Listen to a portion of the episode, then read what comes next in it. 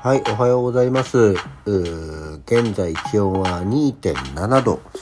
あ、なんか、埼玉とそんなに変わんない気温なんだね。えー、盛岡市にございますホテルパールシティより、えーの2808号よりお届けしております。今日もよろしくお願いいたします。はい。ああ、一発多かった。改めましておはようございます。1月22日月曜日午前8時7分、起き抜けラジオ西京一でございます。はい、えー今日は盛岡からお届け。まあ、盛岡からお届けとは言っても別に、えー聞こえているのがね、外の音になってるわけではないので、えーあれですけれども、はい、えーお届けしております。こんなわけで昨日は、えー朝、ラジオの収録後、新幹線に飛び乗りまして、えー盛岡に来ております。まあ来ておりますったって、うーんと、去年10月 ?11 月？あの、秋田にお芝居見に行って、で、その後、ふらりと来たんで、そんなに間が空いてるわけではない、えー毎度、こちらももう毎度おなじみ森、岩手県盛岡市でございますけれども、えー盛岡、盛岡劇場タウンホールで行われました劇団ゼミナールプロデュース公演、次の魔女は誰だ、えーを、まずは見に行ってきました。で、これはですね、ちょっと詳しくお話、詳しくってお話をできるのかな？えーどうやら20年前ですね、あの、劇団ゼミナールの、えー15周年、えー記念として、えやりまし、やったもので、第2回盛岡市民演劇賞、創作戯曲部門賞受賞と、あとは劇団ゼミナール史上最高の観客動員を誇った、えー代表作、20年ぶりに盛岡演劇界をリードする新進気鋭のキャストスタッフ陣でお送りする公演となっておりましたと。いうことで、その20年前の初演を私は見ていないので、初めてえー見させていただきましてね、えーキャストも多いですよ。えー、123123412人、えーキャストが12人出てまして、えー本当に全部、あの、本当盛岡の若手っていう言い方は不損だけども、で、今、バリバリと活躍している皆さんが出ていただいていたようですね。で、ゼミナールからは、えー菅原康之康くんが、えもともとこれは、えー初演時も同じ役だったのかしら。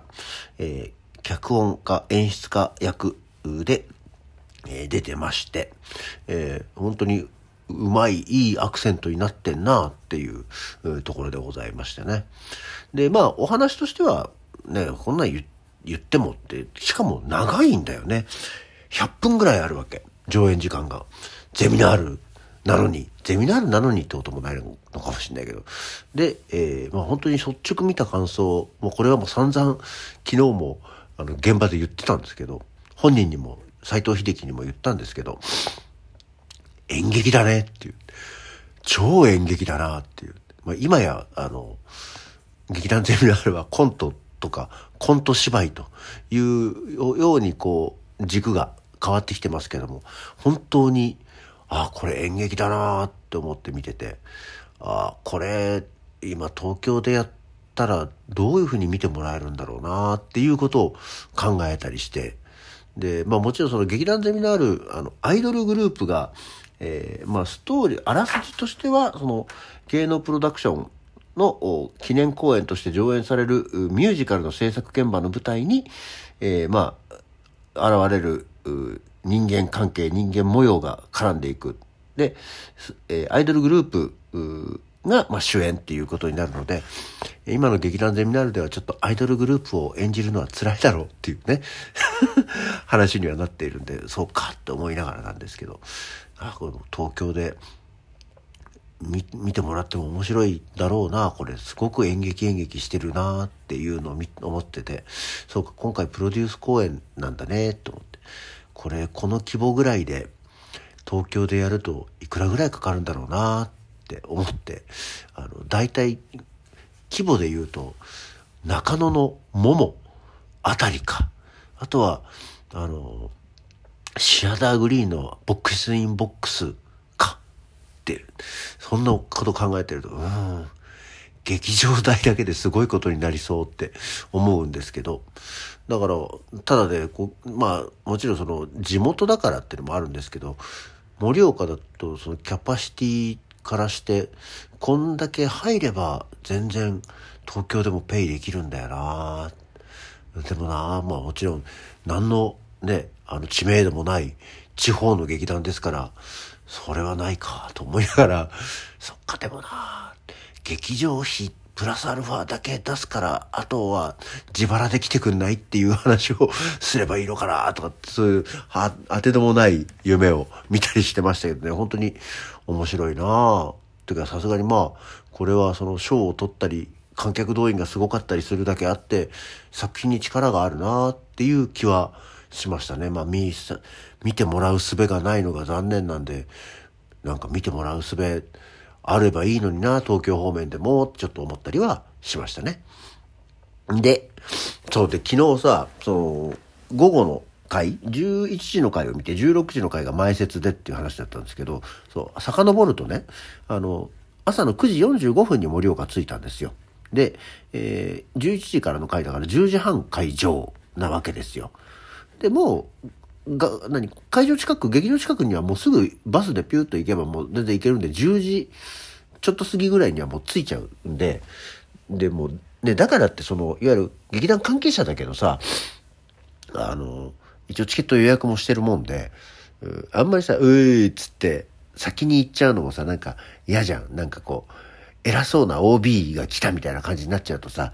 ああ、西さんとかでどうせ言われるから、嫌だなと思って、時間を潰そうと思って、えー、パチンコ屋に行ったんですよ。ちょっと時間潰そうと思って、1000円ぐらい、まあ、売ってりゃいい時間になるだろうと思って行って、で、10時ちょっと過ぎぐらいに。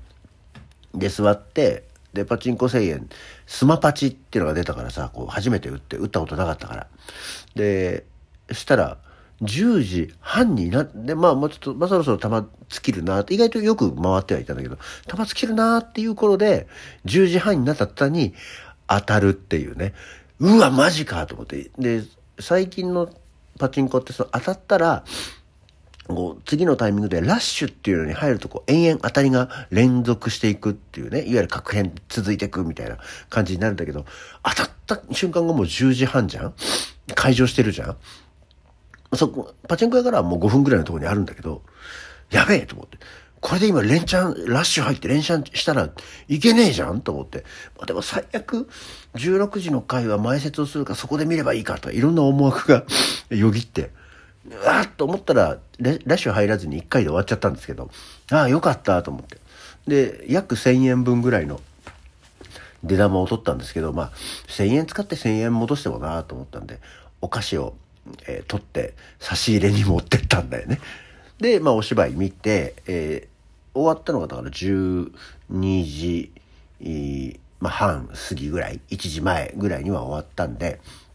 まあじゃあ3時過ぎに戻ってくればいいですよっていうことだったんで、昼飯食いがてらと思って、まあ時間があるんで、またパチンコ行ってきたんだよ。さっき出た台がね、朝一で出た台、で調子いいんじゃないと。だってほん、60回転ぐらいで出たからね。で、ああ、そうかと思って行ったら空いてて、で、どうやら俺が当たった後に一人ぐらい座ってて、ちょっと回転数が上がってて、これいけんじゃないと思って、えー、その後、そのパチンコ台に6000円突っ込んで、当たりが出ないまま、とぼとぼ帰ってくるっていう。やめときゃよかったなっていうね。なぜかね、本当に、あの、盛岡に来るとね、あの、魚町にあるインディーっていうパチンコ屋が俺を誘って、来なよって誘って、パチンコを打たせる気になるんだよね。本当東京埼玉にいても全然今もうパチンコ屋に入る気すら起こんないんですけどなぜか魚町のインディーだけは、えー、私を誘うなんか30年創立30年記念らしいんですけど、まあ、そこはいいんですけどなんかなんだろうなあのインディーの魔力という ところとあとは本当になんか街を歩いてるだけでああタバコ吸いてえなみたいな全然今回自分でね、出るわけでもない、ただのお客さんで見に行って前説やるってだけなんだけど、なんか、タバコ吸いてなって気にもなるんでね。まあ、タバコは吸いませんって買いませんでしたけど、パチンコ負けたんで。っていう感じで、で、4時からの回、スペシャルゲスト扱いの前説をしてきました。えー、本来前説って大体10分ぐらい前からね、あの、ゼミナールの場合やるんですけど、今回スペシャルだったんで、15分ありましたね。結構でもね、あの、みちみちのお客様来ていただいて、え、どうも聞くと、えー、西さんがスペシャルゲストに出ますって言った途端にチケットが5枚出ましたよみたいな。おおなんか東京方面ではいない固定客が俺にはいるのねっていう かすかな自負をいただいてありがとうっていう。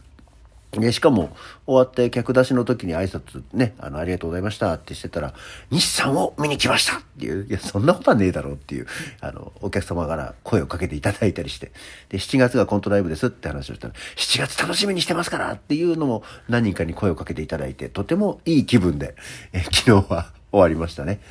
で、さすがにそれだけで、えー、行くのもなんなんでってね、打ち上げ参加は遠慮して、え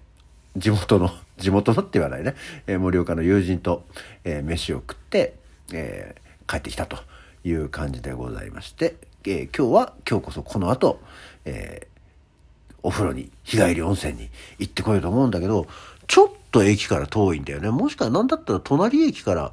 えー、行きゃいいんじゃないのぐらいの場所にはあるんだけど、どうやって行けばいいんだろうな。バスで行けばいいのか、なんだったらもう思い切ってタクシーで行っちゃえばいいのか、今悩ましいところなんで、この後生き方を考えて、今日は、えー、夕方の新幹線までの間は、えー、日帰り温泉に行ってきたいと思っております。というわけで、今日の起き抜けラジオはこの辺で。それじゃあ、また次回。